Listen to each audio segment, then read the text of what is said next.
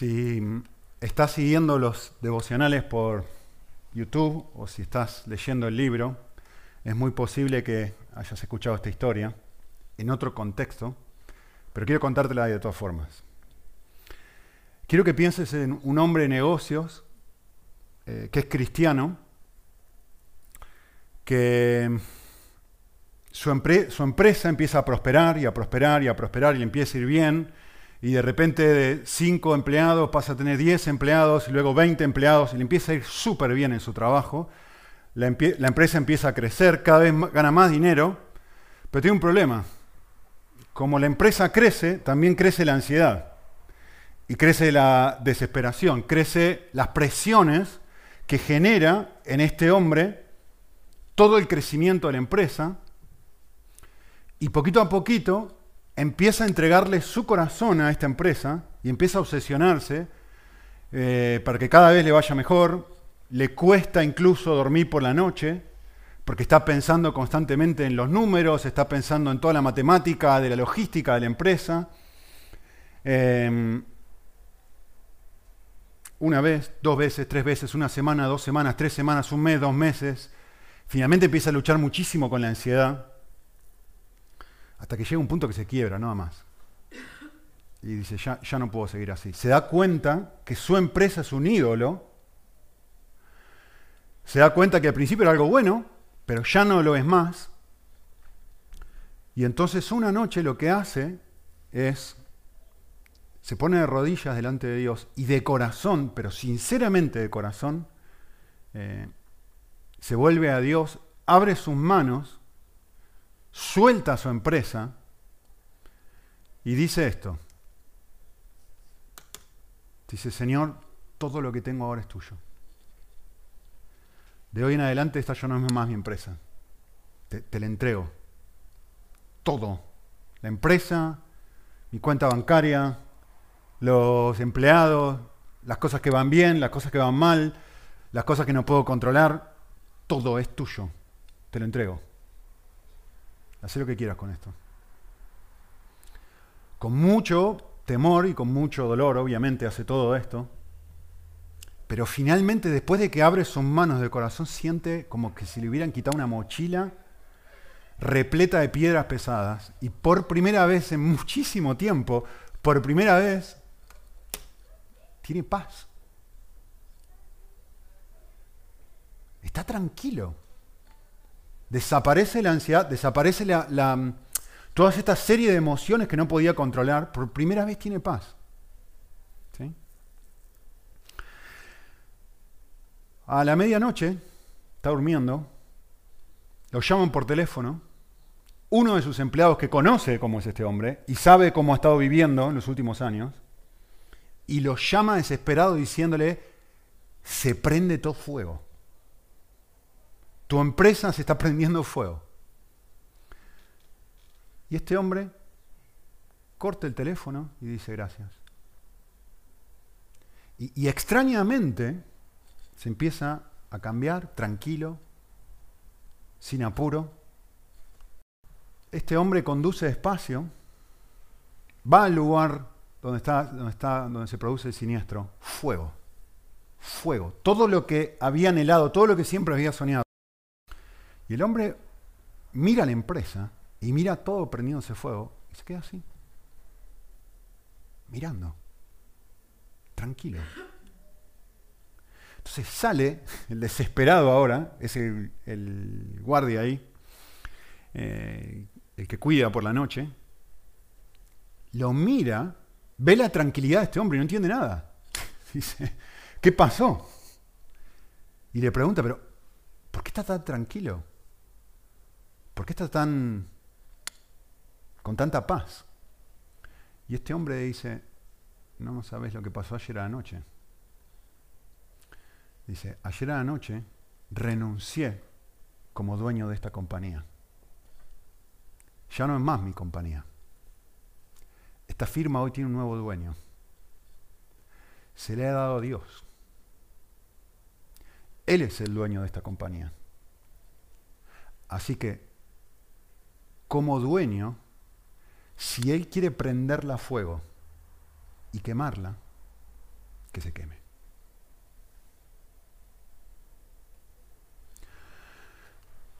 Estamos pensando en cuáles son evidencias de que Dios está llenando nuestro corazón. Una de esas evidencias es la mansedumbre. ¿Saben qué es la mansedumbre? La mansedumbre es aprender a vivir de esta forma. La mansedumbre es una actitud interna de paz. Donde todo lo que me sucede, todas las circunstancias malas que me suceden, y todo aquello que podría quitarme la paz, todas aquellas personas que podrían quitarme esa paz, y que naturalmente demandaría de mí una respuesta ansiosa, desesperada, irritante, enojuda, lo que sea, producto de que se ha producido algo dentro de mi corazón, yo ya no le resisto a esta clase de circunstancias o a esta clase de personas y no respondo como normalmente yo respondería cuando se suceden.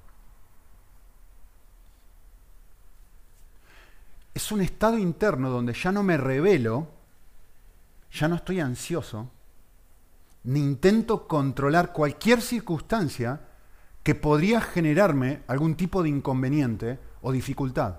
Ya no. Ya suelto. Suelto el control.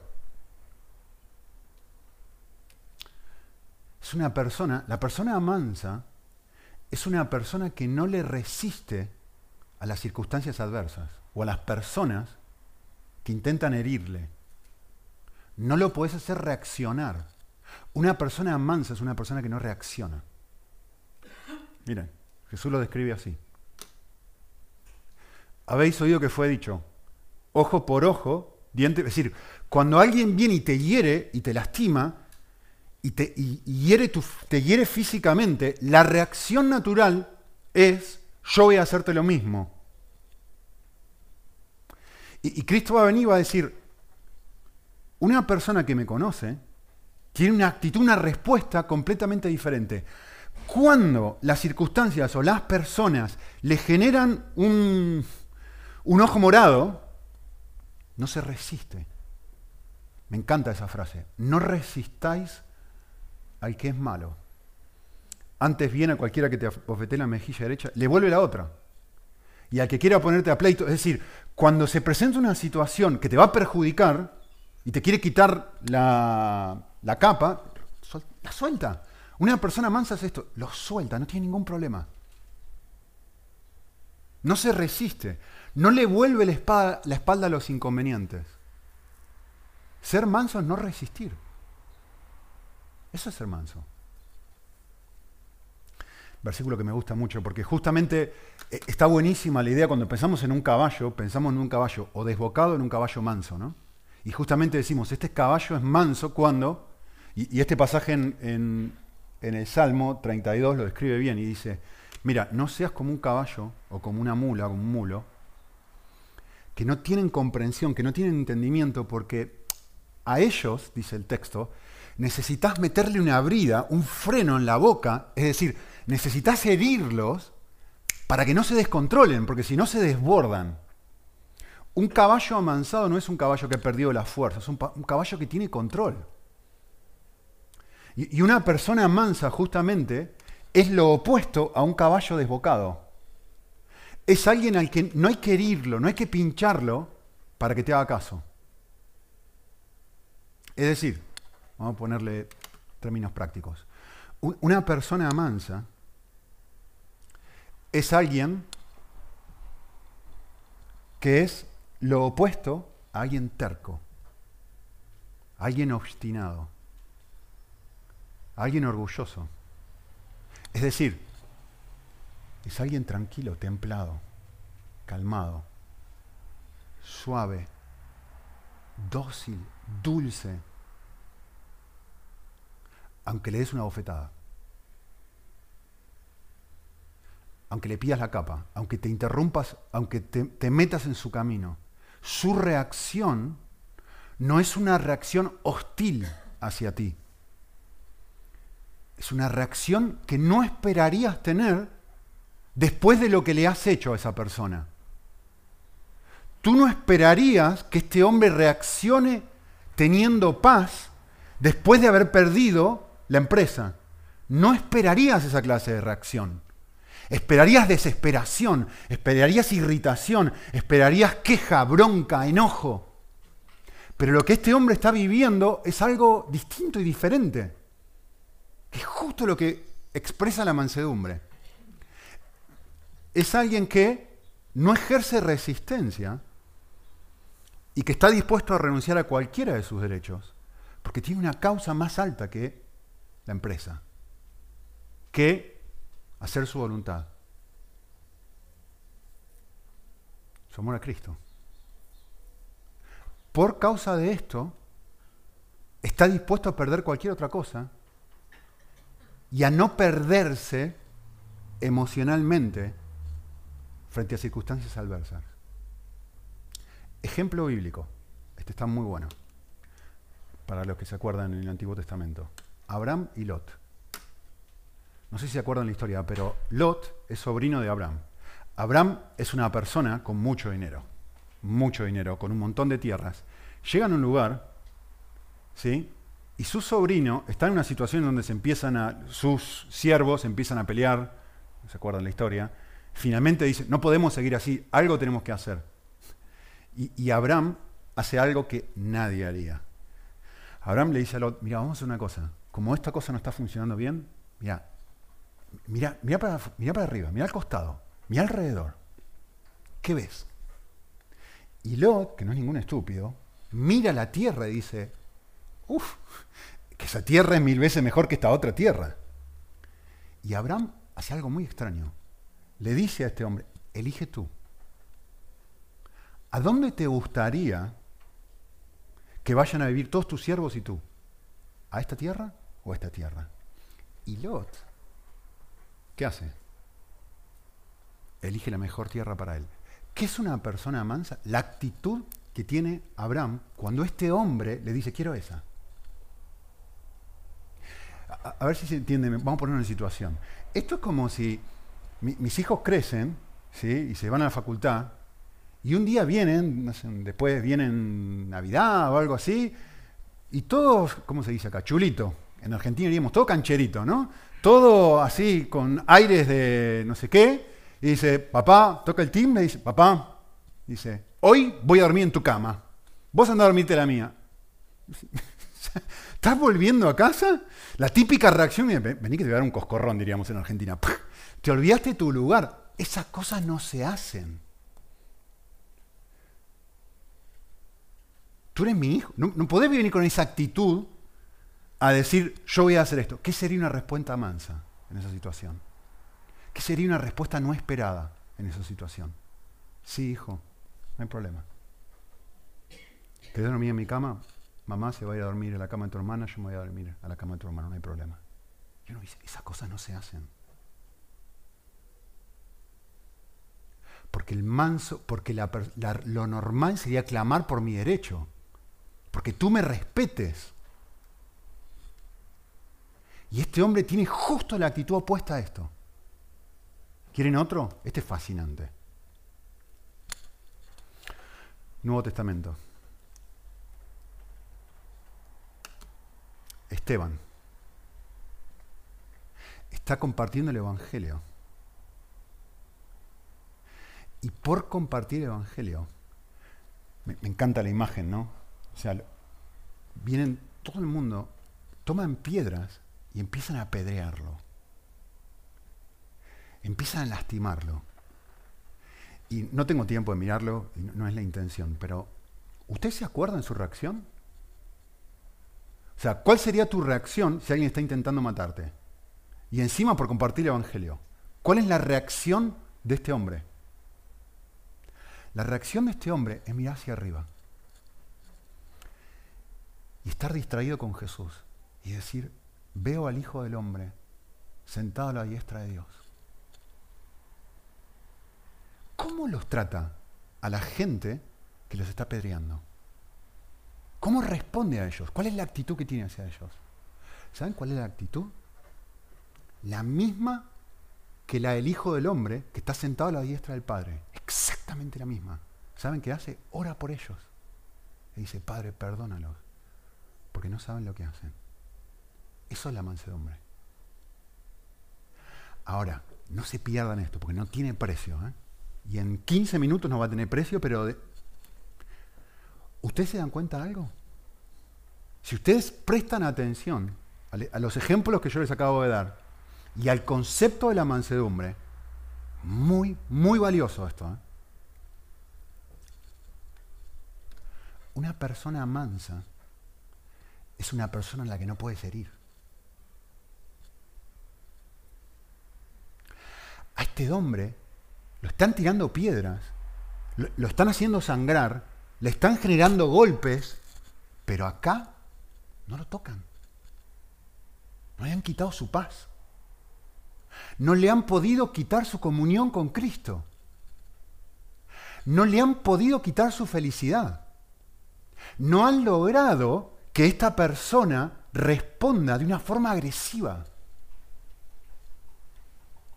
No, justamente las piedras que le están tirando, las heridas que le están causando, no llegan a herirle el corazón. Lo hieren físicamente, pero no tocan su corazón. Yo cuando era chiquito traje esto a propósito. Se van a acordar de esto seguramente. Bolígrafo, en Argentina esto es una lapicera. ¿Ustedes se acuerdan de esto cuando yo estaba en secundario? ¿Saben lo que hacíamos con esto nosotros? Sacábamos esto, sacábamos esto, sí se acuerdan. Sacábamos la para hacíamos papelitos con la boca y usábamos esto como un arma, ¿no? Y yo me sentaba en el último de los asientos, en el medio para que nadie pudiera hacerme nada. No era un santo en el secundario y tenía un panorama general de toda mi aula y empezaba. ¿Hacíamos unas guerras con esto? ¿Cómo me divertía? ¿Cómo me divertía? Hasta que alguien me lo hacía a mí. ¿Cuál era la respuesta típica cuando alguien te hacía esto? Todo menos mansedumbre. Que me des con uno de tus papelitos, Lidia, o no, escupidos, así, todo lleno de baba, en el cuello, te aseguro que no ibas a encontrar una persona mansa. Lo que ibas a encontrar es una reacción, porque no es que me has herido, no es que me has causado dolor, no duele eso. Has tocado mi ego. Y como has tocado mi ego, mi ego te espero en el recreo. Te espero en el recreo. Vos y yo nos vamos a ver a la salida. No porque me has herido físicamente, sino porque has herido mi orgullo. Eso es justo lo opuesto a ser una persona mansa. Pero a una persona realmente mansa no la puedes herir. Quédense con eso. ¿eh? Quédense con esta idea. Les voy a leer algo que escribió Martin Lloyd Jones. Es fabuloso, no tiene precio. Dice así. El manso no exige nada para sí mismo. Nos pasamos la vida atentos a nosotros mismos. Pero cuando llegamos a ser mansos, no somos así ya no nos preocupamos por nosotros mismos, ni por lo que los demás digan. Ser verdaderamente manso significa que ya no nos protegemos. ¿Por qué? Porque vemos que no hay nada que valga la pena proteger. Por eso ya no estamos a la defensiva. Esto se acabó. El verdaderamente manso nunca se compadece de sí mismo. Nunca se habla a sí mismo convenciéndose, te está yendo mal. Qué poco amables son los demás en no entenderte. Nunca piensa, con lo mucho que yo valgo, solo me faltaría que me den una oportunidad. Autocompasión. ¿Cuántas horas y cuántos años malgastamos en ello? El que ha llegado a ser manso no es así. sigue diciendo, ser manso, en otras palabras, quiere decir que ya no nos preocupamos nada de nosotros mismos y que comprendemos que no tenemos derechos. Es renunciado, como el hombre de historia, todo es tuyo. Ya no soy mío. Llegamos a comprender que nadie puede hacernos daño, me encanta esta frase. De repente, cuando no tengo nada que perder, cuando no estoy en una carrera de felicidad, vamos a ver esto en un minuto, cuando no estoy detrás de mi empresa y con temor a perder la empresa, ya no tengo nada que perder. Y si la empresa se prende fuego, ya no me duele. Pero si realmente le he soltado, si no le he soltado, sí que me duele. Ya no te, si, si mi reputación no es importante, si me tocas con el cosito este, o si me decís algo que me hiere, si soy verdaderamente manso, ya no me duele. Si soy orgulloso, claro que me duele. John Bunchan lo dice muy bien. El manso, el que está a nivel del piso, no teme caer, no hay miedo. Si soy el último, ya no podés burlarte de mi forma de vestir. Podés hacerlo, pero no llega. Ya no podés, ya no me siento mal por mi cuerpo. Mm, no me termina de gustar, es cierto, pero no llega. Cuando nos vemos a nosotros mismos por lo que somos, sabemos que nadie puede decir nada de nosotros que sea demasiado malo. No hay que preocuparse por lo que los demás digan o hagan. Porque la persona mansa sabe que merece esto y muchísimo más. Y me encanta esto. Dice, definiría pues otra vez la mansedumbre así.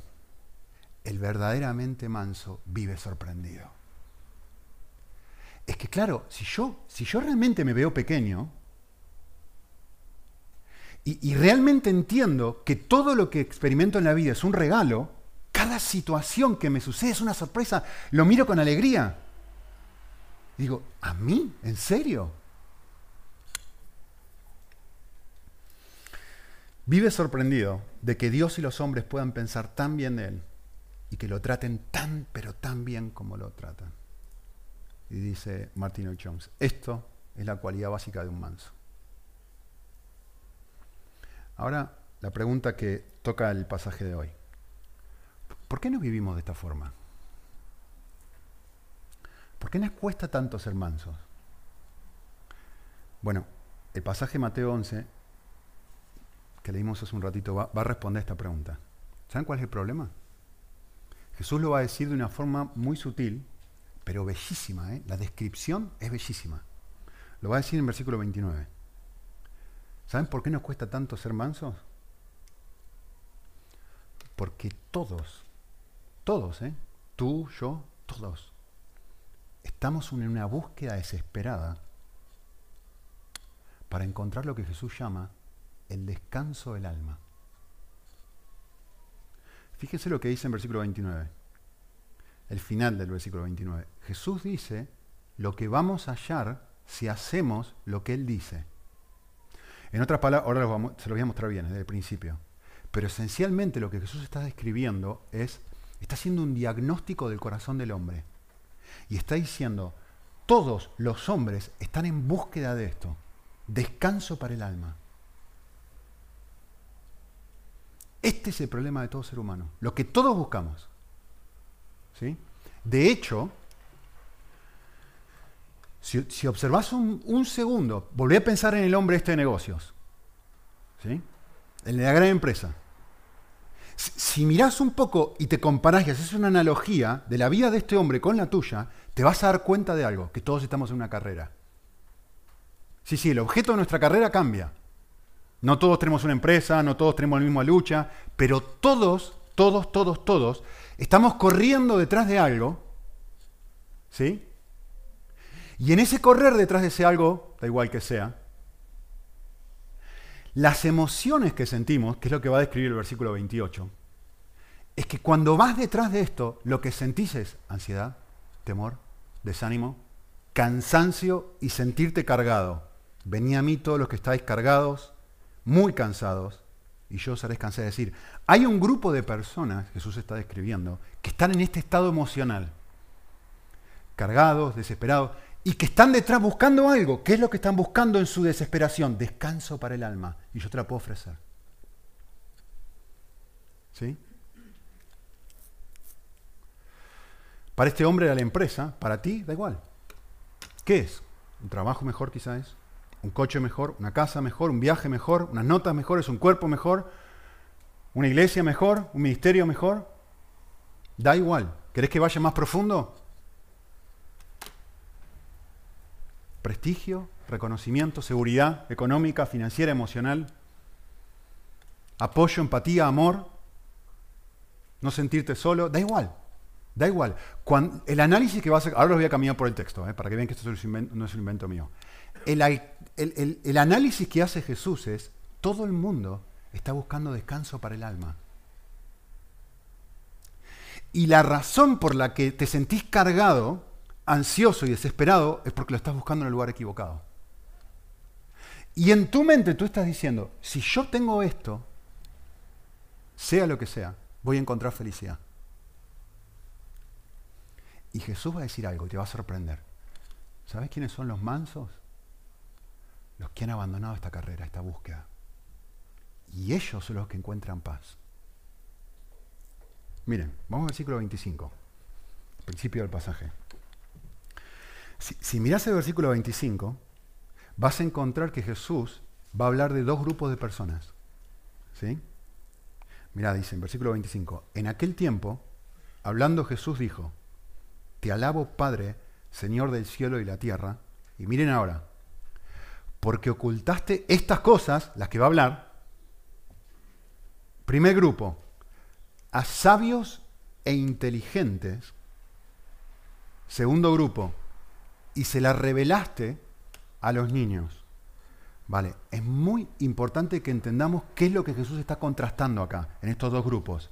Obviamente Jesús no está diciendo, le revelaste estas cosas a los niños de 5 años, a Manu, a mi hijito. No, está diciendo eso. ¿sí? Está describiendo dos tipos de personas.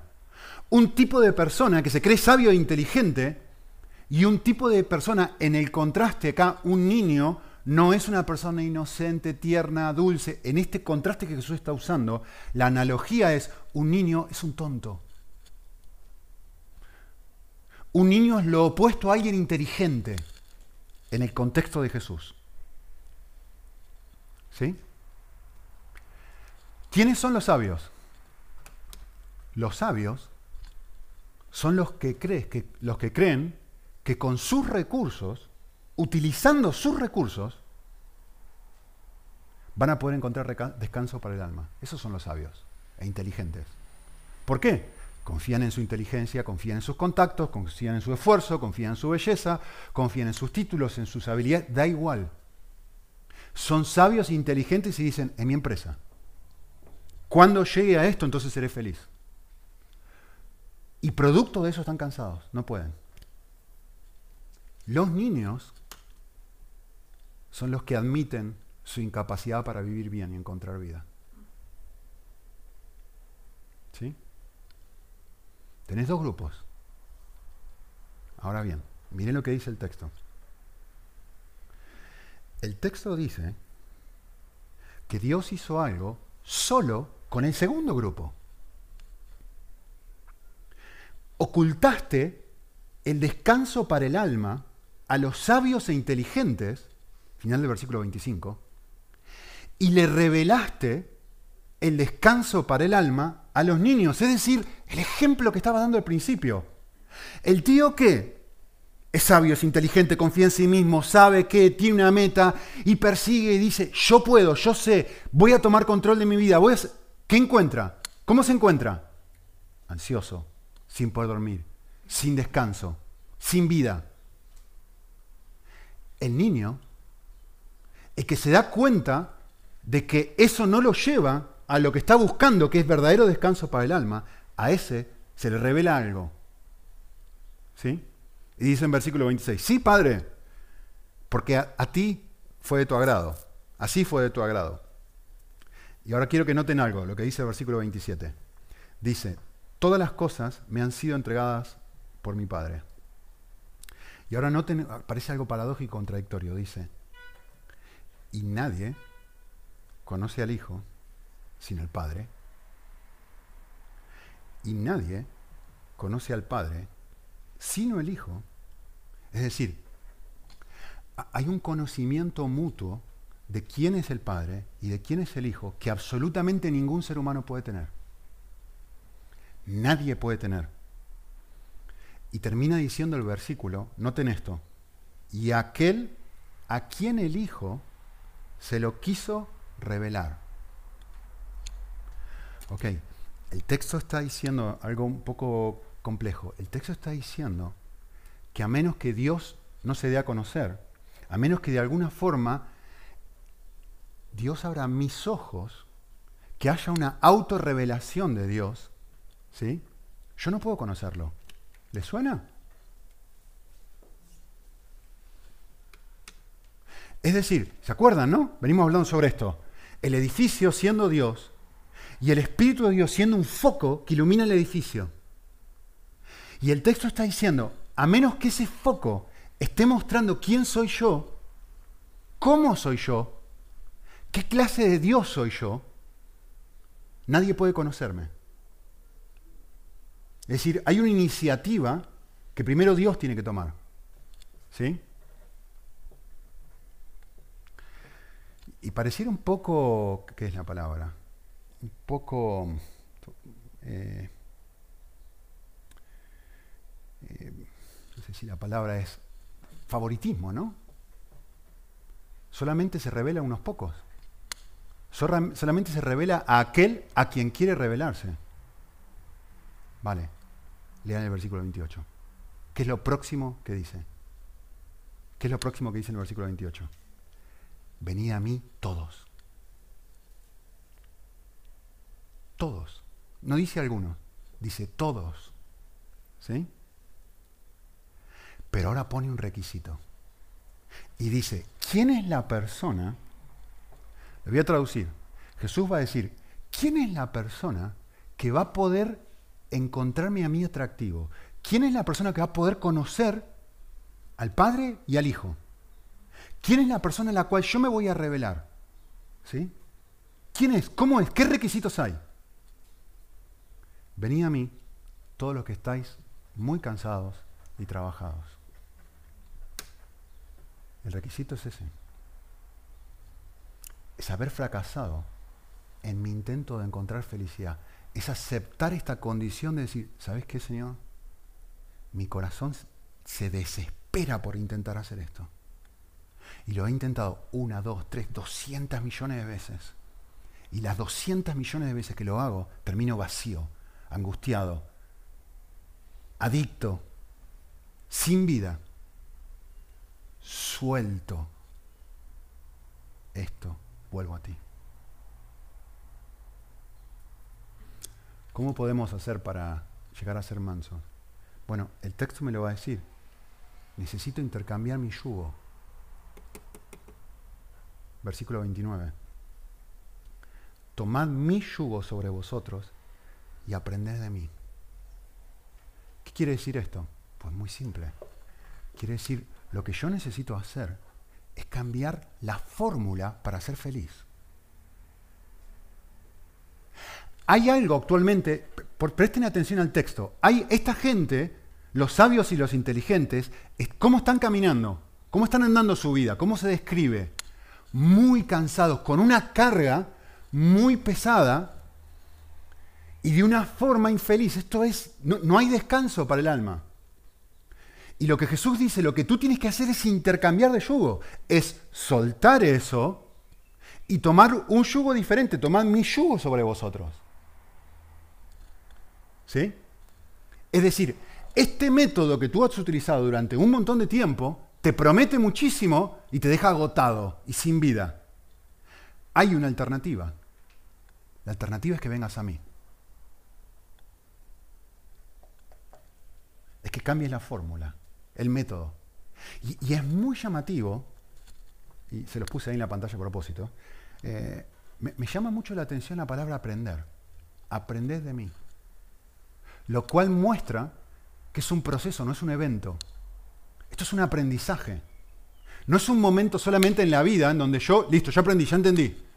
Sino que es un proceso de aprendizaje donde yo una y otra vez vuelvo a ir a Cristo, una y otra vez vuelvo a ir a Cristo, una y otra vez vuelvo a aprender de Él. ¿Sí? Así que resumiendo, el yugo del que habla Jesús tiene que ver con adoptar un estilo de vida que rechaza la tentación de buscar vida lejos de Él y que se caracteriza por dedicar tiempo a aprender de Él, a conocerlo, que es lo que Él quiere hacer, revelarse. ¿No lo dice varias veces el texto? En concreto, dice el texto, y esto es muy, muy lindo, en concreto, ¿qué es lo que tengo que aprender? El texto va a decir, yo tengo que aprender cómo es su corazón. Aprende de mí que soy manso y humilde de corazón. Y ahora quiero hacer algo. Estoy leyendo este libro, la verdad que lo recomiendo mucho. Manso y humilde se llama. En español el autor se llama Ortlund. Muy bueno. Voy a leer, lo, he adaptado, no es exactamente de él, pero voy a leer unas cuantas cosas sobre él. ¿sí? Muy lindo. Quiero que piensen esto. ¿Quién es Jesús? Pregunta. Pero ¿quién es de verdad? ¿Qué, es lo más natural para él? ¿Qué siente Jesús a medida que se acerca a los pecadores y a los que sufren? ¿Qué fluye de su corazón de forma instintiva y natural y libre? Este hombre menciona algo en su libro, al principio creo que es el libro, dice, es muy llamativo que en los cuatro evangelios hay 89 capítulos. Spurgeon fue el que dijo esto. Y en todos los versículos que hay en esos 89 capítulos, hay un solo versículo donde Jesús dice, voy a correr el velo y te voy a revelar cómo es mi corazón. No hay ningún otro versículo en los cuatro evangelios que expresen donde Jesús diga, yo te voy a decir cómo es mi corazón. ¿Sí? El único versículo es este, donde Jesús va a decir, este soy yo. Así soy yo. ¿Sí? Ahora, muy importante. Yo sé que saben esto, pero es importante volver a decirlo ahora. ¿eh? Cuando la Biblia habla de corazón, no está hablando de emociones nada más.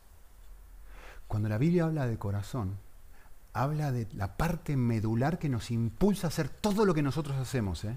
Es lo que te saca por la mañana de la cama. Es lo que nosotros soñamos despiertos cuando nos quedamos dormidos es lo que alberga nuestras motivaciones, eso es el corazón. No es parte de quiénes somos, es el corazón es lo que somos. ¿Sí? Muy importante, entre paréntesis, si no parece cambios profundos, es él. Lo estoy citando a él, para que vean que no soy el único loco. Nuestro corazón, dice él mismo, es lo que nos define y nos dirige. Muy, muy valioso. ¿eh? Muy valioso. ¿Entendieron lo que es un corazón, no? No, es un órgano, no son tus emociones, es lo que sos. Es lo que define aquello que realmente eres. ¿Sí? Ahora escuchen esto. Cuando Jesús menciona en el verso 29, ¿qué es lo que Él es? ¿Qué lo anima con mayor fuerza? ¿Qué es lo más cierto de él? ¿Qué es lo que hay en lo profundo de su ser?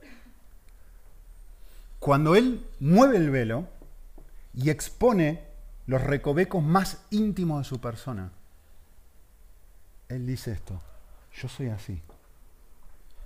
Yo soy manso y humilde de corazón. Y uno dice, ¿qué? Esto no es lo que uno espera encontrar en el corazón de Jesús. Uno esperaría encontrar en el corazón de Jesús santidad. No, es lo que uno esperaría. Uno esperaría encontrar en el corazón de Jesús justicia. Y sin embargo, cuando Jesús empieza a autodescribirse y decir, esta es mi esencia, esto es lo que me hace levantarme todas las mañanas, Esto es lo que me mueve. Si tú escarbas y escarbas y escarbas, escarbas, escarbas en mi corazón, lo que tú vas a encontrar es que yo soy manso y soy humilde. Ahora vamos a pensar todo lo que yo dije sobre la mansedumbre y vamos a traerlos aquí. Y pensemos esto. Lo primero que dice de Jesús es que Él es manso. ¿Sí? ¿Qué quiere decir esto? Dijimos. Que Jesús no es una persona que reacciona con violencia frente a la primera, la primera provocación. Jesús es como Esteban. No es alguien que se irrita con facilidad. Jesús es la persona más comprensiva del universo. Lo, más natural para él no es señalar con su dedo, sino mantener los brazos abiertos en, señal de bienvenida. Es manso. Dice este mismo hombre, nunca se cansa de recibirnos con un abrazo tierno.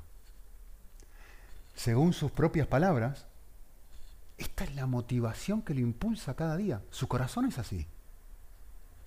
Porque justamente eso es lo que hace una persona mansa. Cuando tú lo hieres, cuando tú lo lastimas, cuando tú le pegas una piña, golpe, cuando tú lo escupes, cuando tú le tiras piedras, ¿qué hace una persona mansa?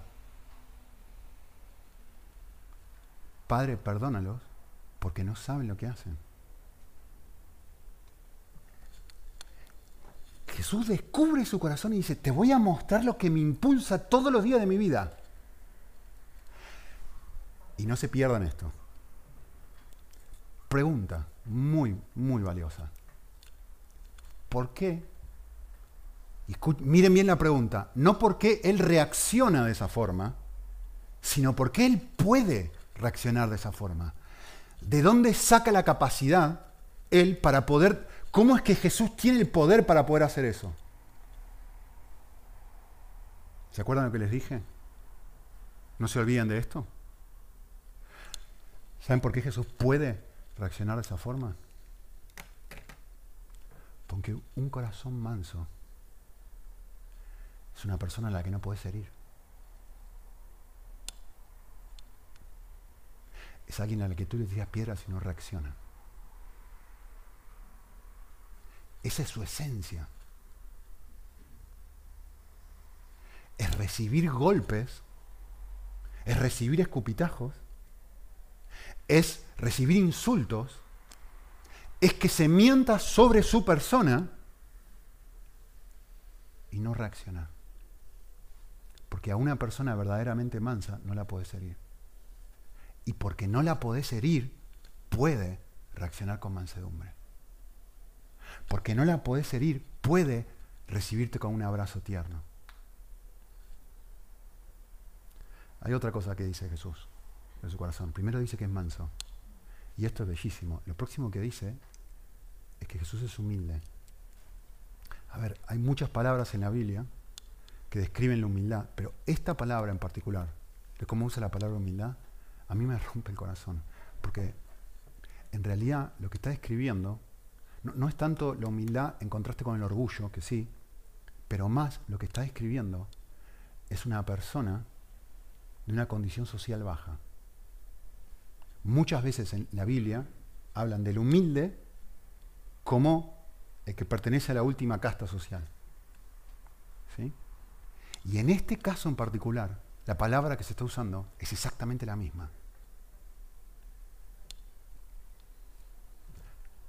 Por favor, no te lo pierdas, de hacer el vínculo con lo que se está diciendo aquí.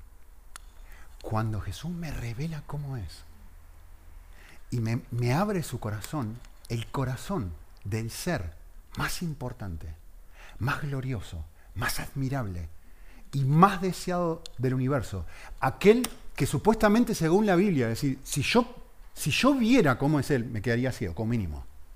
Si yo pudiera mirar cara a cara a su santidad, es que no, no me quedaría ni vivo. ¿Sí? Y Jesús abre su corazón y dice esto. Sin embargo, cuando Él tiene que describir cómo es aquí, Él dice, yo soy de clase social baja. Yo no tengo estirpe.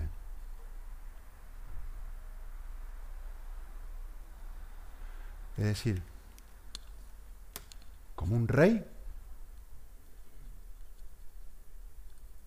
como un pobre. Su corazón es el corazón de un pobre. Es el corazón de la persona que vamos a cualquier lugar muy, muy, muy humilde y lo miraría así, por este nadie da nada. Y la actitud que tiene esa persona, esto es justo lo opuesto a nuestra cultura. Instagram, Facebook, Twitter, donde todo el mundo pone lo mejor y se ensalza a sí mismo y se levanta, y es justo lo opuesto a esto. Y, el texto está diciendo, el rey del universo, al cual nosotros no paramos de halagar, si tú le quitas toda la pompa y agarras un cuchillo y lo abres al medio, en su corazón, ¿qué es lo que encontrarías ahí dentro? Que la actitud interna que él tiene es de la persona más baja con el apellido más pobre. Así es Jesús. Así es su corazón. Humilde. Entre paréntesis, según Filipenses 2. ¿Por qué toda rodilla se va a postrar delante de él? Y toda lengua va a confesar que Jesucristo es Dios, para gloria del Dios Padre. ¿Por qué? ¿Qué dice el pasaje? Por lo cual el Padre lo exaltó hasta lo sumo, para que el nombre de Jesús. Pero ¿y ese por lo cual qué conecta? ¿Se acuerdan Filipenses 2? Su humildad. Haya pues en vosotros esta misma actitud que hubo en Cristo Jesús, el cual siendo en forma de Dios, no estimó el ser igual a Dios como va que aferrarse, sino que con actitud humilde. Ese es su corazón. Cuando lleguemos al cielo, lo vamos a adorar y toda rodilla se va a postrar delante de Él por esto.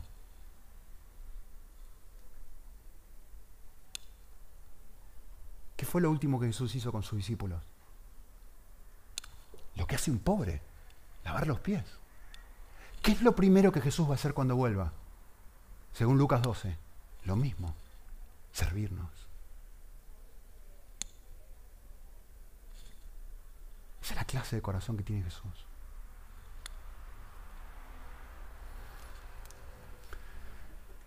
Él es accesible.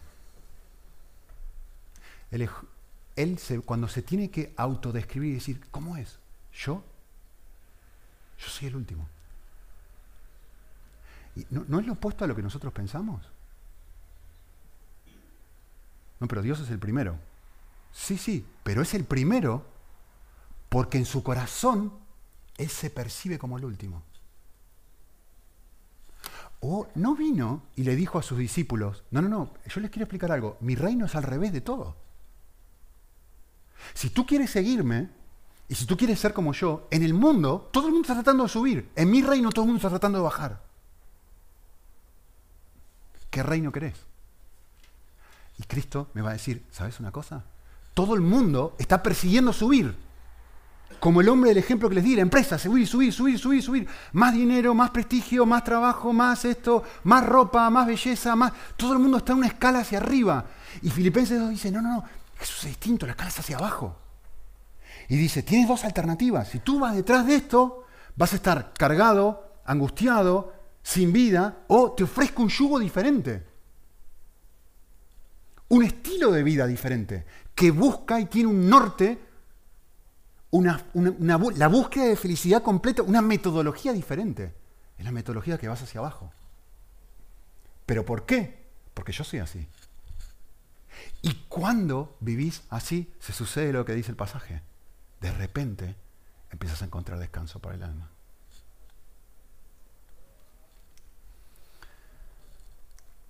Me encanta esto. La mansedumbre y la humildad son su esencia su corazón. Él no puede dejar de, esta de ser de esta forma, así como tú y yo no podemos dejar de cambiar, no podemos cambiar nuestro color de ojos, porque así somos. Él es así. Termino leyéndoles algo. Muy lindo. Dice, este sublime y santo Cristo no se avergüenza de alcanzar y tocar a los sucios pecadores y a los enfermos. Dar tal abrazo es precisamente lo que le encanta hacer. Por eso Él dice, todos los que estáis en esta condición, venid a mí. O estás acá, o estás acá. Venid a mí. Los que habéis descubierto que no podéis encontrar descanso a vuestra alma con las metas y objetivos que tenéis. Dar tal abrazo es precisamente lo que le encanta hacer. No puede soportar contenerse. Es su corazón mismo. Es la motivación que lo impulsa cada día. Esto es lo que él nos llama aprender. Tenéis que aprender de mí que yo soy así. Aprender como soy. Soy así. Esto es el Evangelio.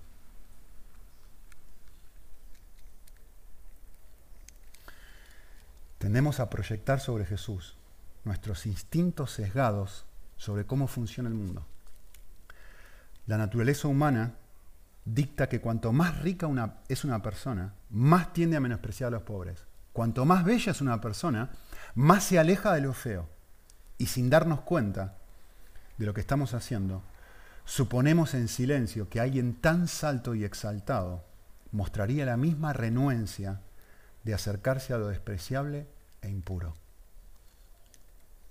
Por eso necesitamos una Biblia. Nuestra inclinación natural solo nos puede dar un Dios semejante a nosotros. El Dios revelado en la Escritura deconstruye nuestras predilecciones y nos sorprende con una persona cuya infinitud de perfecciones se corresponde con la infinitud de su humilde gracia.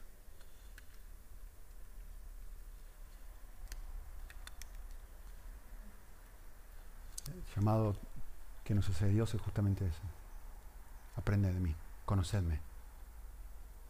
Quiero darme a conocer. Oramos.